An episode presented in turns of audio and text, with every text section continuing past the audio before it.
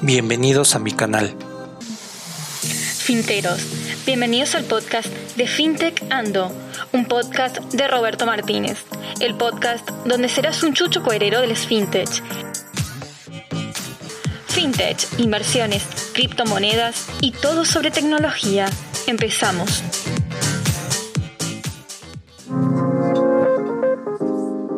¿Has escuchado acerca de Anchor? ¿Es la manera más fácil de crecer tu podcast? Déjame y te explico. ¿Es gratis? Sí. No pagas ni un centavo. Tiene excelentes herramientas para crear y editar tu podcast desde tu teléfono o computadora. ¡Wow! Anchor distribuirá tu podcast por ti. Podrá ser escuchado desde Spotify, Apple Podcasts y muchos más. Además puedes hacer dinero desde tu podcast sin mínimo de oyentes. Es todo lo que necesitas para realizar un podcast en un solo sitio. ¿Qué esperas? Descárgate la app ya.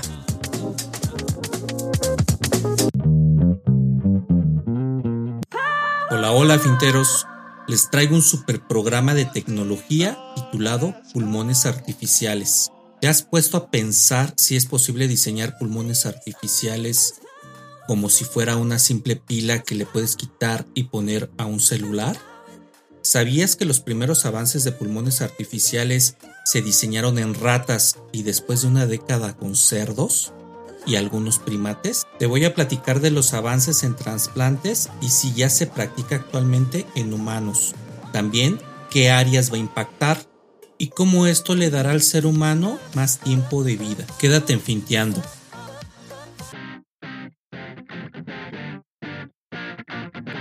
El espejo de la pobreza, el libro del que todo mundo habla, con más de mil ejemplares vendidos en la categoría de emprendimiento y fintech, el cual cambiará tu modo de pensar en tu vida y entorno. Si quieres ser un líder y ganador, debes de tenerlo en tu biblioteca personal. Se vende de manera mundial en Amazon. Cómpralo ya.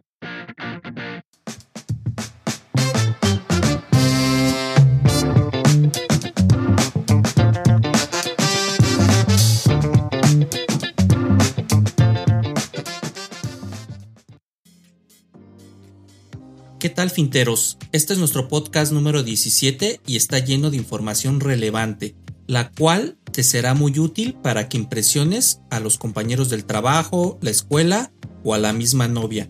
Imagínate que todos hablan del mismo episodio de TikTok todo el tiempo, que salió desde hace un rato, y desde luego las mujeres por naturaleza maduran más rápido que los hombres. Es por ello que están a otro nivel Imagina todos hablando de boberas como esa y que tú salgas con el tema tan impresionante como lo son pulmones artificiales. ¡Wow! Solo visualízalo.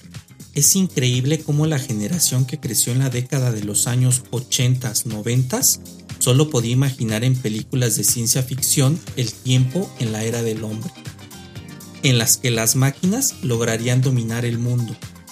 De acuerdo, no es como Skynet en Terminator, que prácticamente las máquinas piensan por sí solas y atacan a la humanidad. Sin embargo, desde la predominación de la existencia de las nuevas tecnologías como televisores Full HD, la innovación de las computadoras que ahora leen el texto en voz alta por ti y que no necesitan un CPU del tamaño de un halcón milenario, celulares inteligentes y automóviles eléctricos que prácticamente era imposible no pensar que el avance tecnológico no llegará al ámbito de la salud.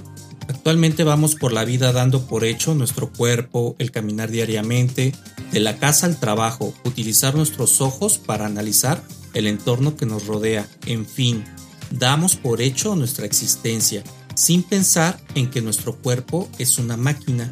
Incluso para algunos expertos, el cuerpo humano es la máquina más perfecta que puede existir. Pero como todas las máquinas en existencia en el mundo, nuestro cuerpo también tiene una garantía de duración y eventualmente va a tener fallas a las que solo les pondremos atención prácticamente cuando estemos en un hospital. Todos hemos pasado por la tragedia de ver a un familiar o tener un conocido en una cama de hospital conectado a miles de tubos y máquinas que le brindarán un instante de vida que no sabemos cuándo culminará es costoso, es arriesgado y tiene sus pros y sus contras, ya que al estar en el hospital estar expuesto a otras enfermedades y el foco de infección a otras enfermedades es altísimo. Sin mencionar de que hay una solución mediante trasplante a un órgano fallido de una persona enferma, la cual debe de considerar varios factores como tipos de sangre o si en el trasplante avanza favorablemente para una recuperación del enfermo. Y reitero, el altísimo costo de un pulmón, escucha el dato, el precio de un pulmón actualmente en el mercado se estima en 150 mil dólares y desde luego hay bandas internacionales, esto lo encontré en unas páginas que se llaman páginas negras de la red, un pulmón de una semana para otra está en medio millón de dólares, desde luego hay gente que lo paga, pues claro, la que pueda hacerlo no se va a esperar a un trasplante normal. Así que nuevamente me di a la tarea de indagar, ya que a fechas actuales como la situación tan candente, sobre todo del COVID-19 en todo el mundo, es imperativo saber cuáles son todas las opciones que tenemos para solucionar problemas respiratorios que devengan de la enfermedad. Y para hacer un poco de historia, remontémonos al año 2010, de manera fugaz y veloz como lo hiciera Marty McFly y el Dr. Emmett Brown en Volver al Futuro. En ese año, el primer trabajo publicado hoy en Science ha logrado reconstruir un pulmón de rata que había sido previamente vaciado. ¿Y qué es esto? Bueno, pues ahí te va. La técnica que ya se ha usado para reconstruir corazones, hígados y otros órganos consiste en tomar un pulmón de rata adulta y usar detergentes especiales hasta retirar de él todas las células que lo componen y por supuesto el resultado es un andamio de tejido conectivo blanquecino. Llámese andamio a la estructura que tiene el pulmón de rata, el cual tiene forma de pulmón, pero ya no lo es, pues está vacío de venas, alveolos, ADN y cualquier otro rastro de rata que donó el órgano. Otro equipo crea un pulmón artificial del tamaño de una goma de borrar para que te des una idea Después se introduce ese esqueleto en un tanque que imita al útero de un animal y se baña con células de rata recién nacida. También se le inyecta aire para que vaya recobrando la elasticidad, característica que hace posible la respiración en los pulmones. A los que me están escuchando, imagínate todo este proceso de manera continua. 1. Le sacan el pequeño pulmón a la rata, este es lavado con detergente para eliminar todos los rasgos que lo podrían hacer no compatible con el receptor y después lo dejan incubado con células madre de la rata, los cuales diversos estudios sustentan que estas células madre tienen la habilidad de convertirse en cualquier tipo de célula del cuerpo dirigido a algunas estructuras óseas, órganos, etc. Después de 8 días se retira el órgano del tanque donde es sometido a estas células madre y se trasplanta. Los pulmones todavía no son perfectos, pero hemos demostrado que funcionan, explica al diario público Thomas Peterson, investigador de la Universidad de Yale en Estados Unidos y coautor del estudio de quien comentó que llegar a aplicar esto en una clínica podría llevar hasta 20 años, imagínalo. Tras el tratamiento de los pulmones, estos recuperan los componentes que permiten la respiración. Una vez inyectadas las células epiteliales, reconstruyen los alveolos, que son unos pequeños sacos microscópicos en los que el órgano atraviesa el tejido y entra en el flujo sanguíneo, lo cual es el ciclo de la respiración. Otro tipo de células, las endoteriales, reconstruyen los vasos sanguíneos que envían el oxígeno al resto del cuerpo. Transplantados en ratas receptoras, los órganos funcionan correctamente durante dos horas. En esta ocasión solo queríamos probar que es posible usar esta técnica para reproducir el intercambio de gases que hace posible la respiración, explica Petersen, en cuyo equipo ya prepara otros experimentos de mayor duración. También comentó que como solo usamos la estructura y no el órgano en sí, creemos que también podría usarse pulmones de cerdo o de chimpancé para futuros trasplantes. Esto obviamente en humanos, aventura este Petersen. También comentó que llegar a aplicar esto en una clínica podría llevar alrededor de 20 años. Por otro lado, esta técnica puede convertirse en una solución definitiva porque permite hacer órganos a la carta para cada receptor, explica por otro lado Rafael Mattensen, coordinador de la Organización Nacional de Transplantes, ONT. Usar los andamiajes de órganos donados permite rellenarlos con células del propio paciente, evitando en teoría el rechazo. En España, además permitiría aprovechar el 80% de los pulmones que se donan y que no pueden trasplantarse, esto porque en algunos casos el estado no es bueno u óptimo. La ONT ya colabora en un proyecto similar que usa corazones donados para fabricar otros nuevos a partir de sus andamiajes o sus estructuras más bien dicho. Es decir, se puede visualizar pulmones que por sus características de compatibilidad no puedan ser trasplantados a receptor, hacerlos para cualquier individuo que los necesite. Y por otro lado les quiero comentar que es totalmente indudable que si no hacemos algo con respecto a la contaminación del medio ambiente, no hay cantidad de pulmones que nos vaya a alcanzar. Hagamos la similitud a un filtro de aspiradora que sirve un rato, pero después de varias aspiradas se satura y hay que hacer el cambio. Es más factible que una persona hoy en día muera por problemas de pulmones captados de la contaminación que del tabaquismo. Así que si no fumamos pero nos respiramos todo el ambiente gris de la fúnebre ciudad, el cambio de los pulmones en el futuro es algo inminente. Si quieres saber qué puedes hacer, escucha el podcast de Energía Limpia, en el cual te doy ideas de inversiones y cómo puedes ser amable con el medio ambiente con acciones desde casa. Bueno, y con esto vámonos a lo que sigue. Innovación a través del tiempo. Ha pasado una década desde ese acontecimiento, este artículo del que te estoy hablando, y hoy en pleno 2020 ya es una realidad el imaginar el ingreso de las máquinas a la vida cotidiana, y no para dominar el mundo de una manera errónea, sino para lograr el sostenimiento de la vida del ser humano como apoyo. Si es conveniente prolongarla y dar una calidad de vida que prometa a futuro el desarrollo de técnicas de investigación científica. La Organización Mundial de la Salud, la OMS, estima que casi, escucha este dato, 210 millones de personas en el mundo sufren de enfermedad pulmonar causada principalmente por el tabaquismo. En México, solo en México, 4.5 millones de sujetos mayores de 50 años tienen este problema. La única forma de reemplazar el tejido pulmonar dañado hasta ahora es el trasplante de pulmón, el cual ofrece una supervivencia del 20% aproximadamente después de 10 años de realizarlo. Es decir, si eres de ese afortunado 20% que se cambió el pulmón, lo más que te dan de tiempo de gracia son otros 10 años. Y lo pongo en contexto porque al final del día, las complicaciones cardíacas, fallas respiratorias, renales o hepáticas te obligan a estar conectado a una máquina. Por ejemplo, cuando trabajé en el asilo de ancianos de personas de la tercera edad, cuando tenían un problema hepático muy fuerte, les dejaban una bolsa que, les ayudaba a filtrar las toxinas de la sangre en una de las cientos de acciones que realizan los riñones. Y lo único que podía observar es que solo duraban unos meses en los casos que me tocó ver. No sé si al visualizarse así ya no les daba muchas ganas de vivir o si el método realmente es efectivo. Fíjense que nunca pude comprobarlo, pero siempre me quedé con la duda. Por otro lado, los pulmones artificiales son dispositivos que reemplazan la función de los pulmones, obviamente.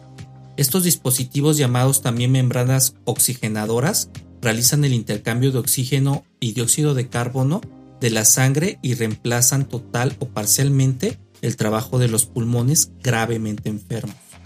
Esto se le conoce como conectarse al respirador artificial, que es muy común también con pacientes que tienen, por ejemplo, daño cerebral, efisema pulmonar, este llamado EPOC o coma del paciente.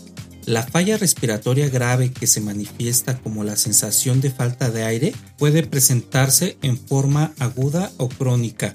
El objetivo de utilizar estos dispositivos es estabilizar al paciente mediante la oxigenación de la sangre hasta la recuperación del pulmón dañado o hasta su reemplazo mediante un trasplante de pulmón sin embargo, este sigue siendo al final del día una máquina operada por tubos y de manera exterior. Pero, esta es una pregunta. ¿Y si se logra crear un pulmón en un laboratorio que pueda ser trasplantado a seres humanos? Para el año 2016, un equipo de expertos de la Universidad de Texas llevó a cabo con éxito un trasplante de pulmones desarrollados en el laboratorio.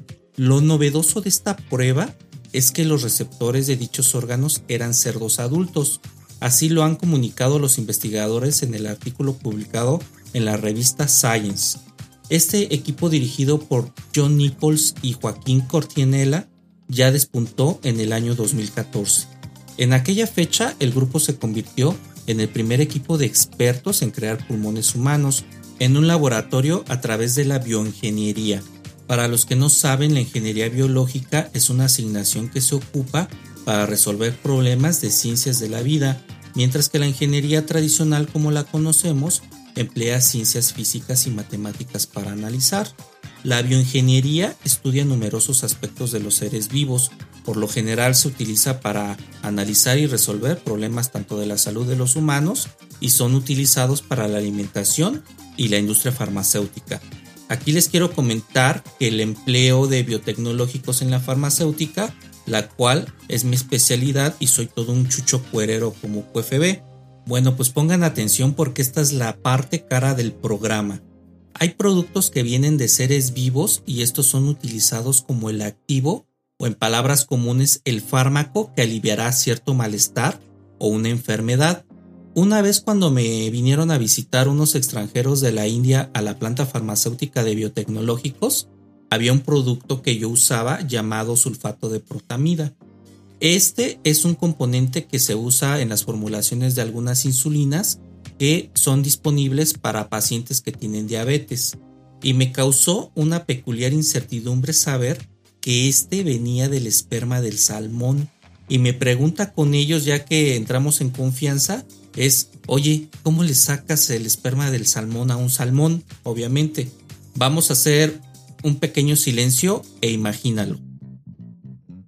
Bueno, yo creo que mi cara fue amena o chistosa porque les causó mucha risa y me comentó uno que era muy serio con un semblante muy adusto que era secreto de su proceso, así prácticamente me lo dijo. Pero después nos caímos bien y tan bien fue que nos caímos que me dijeron cómo lo hacían y ahí te va. En un tipo de pileta o pecera grande los estimulaban los salmones y mi mente siguió vagando cómo era eso posible. Entonces me explicaron que la estimulación era por toques eléctricos y así los hacían eyacular. Ese semen que se juntaba en esa pileta o pecera artificial se filtraba para pasar por procesos de purificación para ser administrados en formulaciones a humanos. Otro dato curioso que te quiero dar es que de un producto llamado imiglucerasa que se usa para pacientes con enfermedad de Gauner, la cual déjame contarte que varios pacientes me visitaron en la planta de biotecnológicos y la primera característica de estas personas es que se encorvan y sienten dolor todos los días. Esta enfermedad es causa de un ataque del sistema del complemento. Para los que no son mucho del medio, es el sistema de defensa del cuerpo cuando entra un bicho, son los soldados que te defienden y este sistema en una enfermedad como esta ataca los mismos órganos de los pacientes causándoles dolores muy fuertes. La verdad es muy lamentable. Bueno, este principio activo es extraído de los ovarios de hámster chino llamado células CHO. De ahí se sintetiza, se purifica y se vuelve un biotecnológico para el uso humano. Así que cada vez que uses un biotecnológico, debes de estar certero de que te están administrando medicamento que viene de otro ser vivo. De ahí el término bio de vida y tecnológico de tecnología, que te da la palabra biotecnológico. Bueno, regresando al tema, desde entonces y hasta ahora han perfeccionado mucho su técnica. Ellos indican que el número de personas que han desarrollado lesiones pulmonales a través del tiempo, las cuales son graves, ha aumentado en todo el mundo, mientras que la cantidad de órganos trasplantables disponibles va en descenso. En este sentido, el objetivo del grupo pasa por proporcionar nuevas opciones para las personas que necesitan un trasplante, explican. En cuanto a la producción artificial de órganos implantados en los cerdos, los expertos han creado un soporte de pulmón artificial que cubre las necesidades estructurales de la respiración. Para ello, han utilizado un pulmón de un animal no relacionado con el cerdo y lo han tratado con una mezcla especial de azúcar y detergente para eliminar cualquier resto de células y sangre y dejar únicamente las proteínas y el esqueleto del pulmón. La vascularización permitió que los cerdos trasplantados vivieran sin problemas, ni de rechazo ni respiratorio.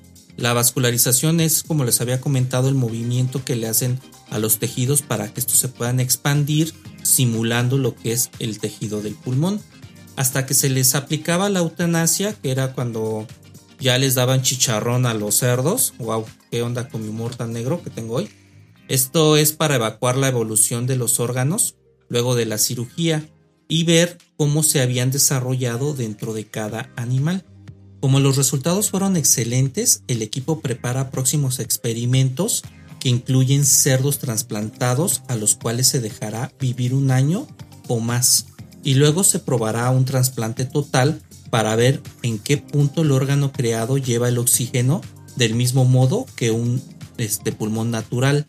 Hasta ahora, dado que siempre se dejó a los cerdos un pulmón original, es difícil establecer en qué medida cada uno de los órganos ejecutó las funciones de respiración, es decir, que tan bien funcionaron.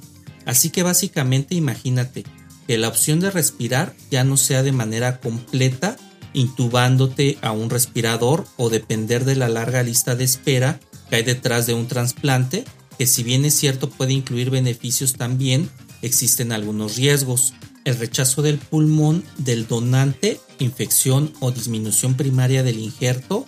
Esto es cuando los pulmones no funcionan de inmediato y tener la opción de respirar a través de un pulmón que fue prácticamente creado en un laboratorio y que proporcione un rango de vida eficaz y de acuerdo al estudio realizado se prevé que en el largo plazo de una década se puede iniciar los trasplantes de los pulmones hechos en el laboratorio a humanos. Si me preguntas a mí, yo opino que en el 2010 si se estaba diciendo que podríamos llegar a trasplantes de pulmón y ahorita ya se están dando, pero el índice de efectividad no es tan alto más que un 20%, yo creo que en otros 10 añitos ya podemos tener todo lo que es el experimento in vitro con animales, donde ya podemos evaluar si ya se pueden hacer algunos experimentos en humanos y tener obviamente no solo pulmones como les comenté, sino cualquier órgano de tejido blando que pueda ser trasplantable debido a la edad o debido a algún especie de factor externo como es la contaminación, los métodos ambientales y sobre todo tener bastante certidumbre del tiempo que puede llegar a vivir un humano. Ahorita actualmente el humano está viviendo en un promedio de 65 años en la ciudad si estás llegando entero a la vejez, pero se estima que con todo este avance de la tecnología, el humano pueda vivir más de 100 años tranquilito, sin ningún problema. No dudemos que en algún futuro pueda vivir 120, 130 años, todo depende de cómo avance nuestra tecnología. Y más con este reto de las células madre donde se está profundizando en investigaciones se está desarrollando mucha tecnología con respecto a esto, no dudemos que estas células puedan regenerar algunos tejidos y en vez de hacer un trasplante simplemente te las injertan en el, en el cuerpo y ya tienes prácticamente un medio de, en el cual te pueden reparar los órganos. No dudemos que todo esto puede llegar en un futuro no muy lejano. Bueno, finteros, pues con esta parte ya ustedes son unos chuchos cuereros en pulmones artificiales y en otros órganos. Les agradezco mucho el tiempo. Muchas gracias por sus mensajes, por los tweets, por toda la información que me han hecho llegar, por las sugerencias al programa y desde luego no duden que les voy a hacer caso, voy estoy tomando nota de los temas a tratar. Este programa es principalmente de finanzas, de tecnología, todo lo que son fintech y cosas con respecto a lo que nos está alcanzando el destino como es esto. Sigan sugiriendo temas, comuníquense conmigo, suscríbanse y sobre todo apoyen este programa si es que pueden con las manitas azules para que podamos este, seguir haciéndolo como hasta hoy.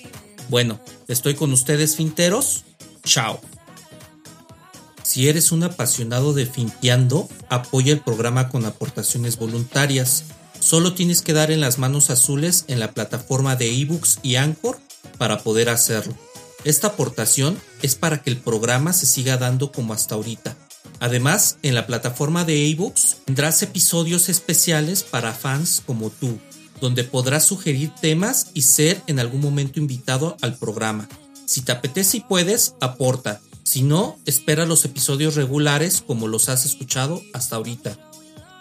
Este fue el podcast de FinTech Ando, un podcast de Roberto Martínez, el podcast donde serás un chucho cuerero de las FinTech. Sigue a Roberto Martínez en recargartucarter.com y en sus redes sociales, Twitter, Facebook e Instagram.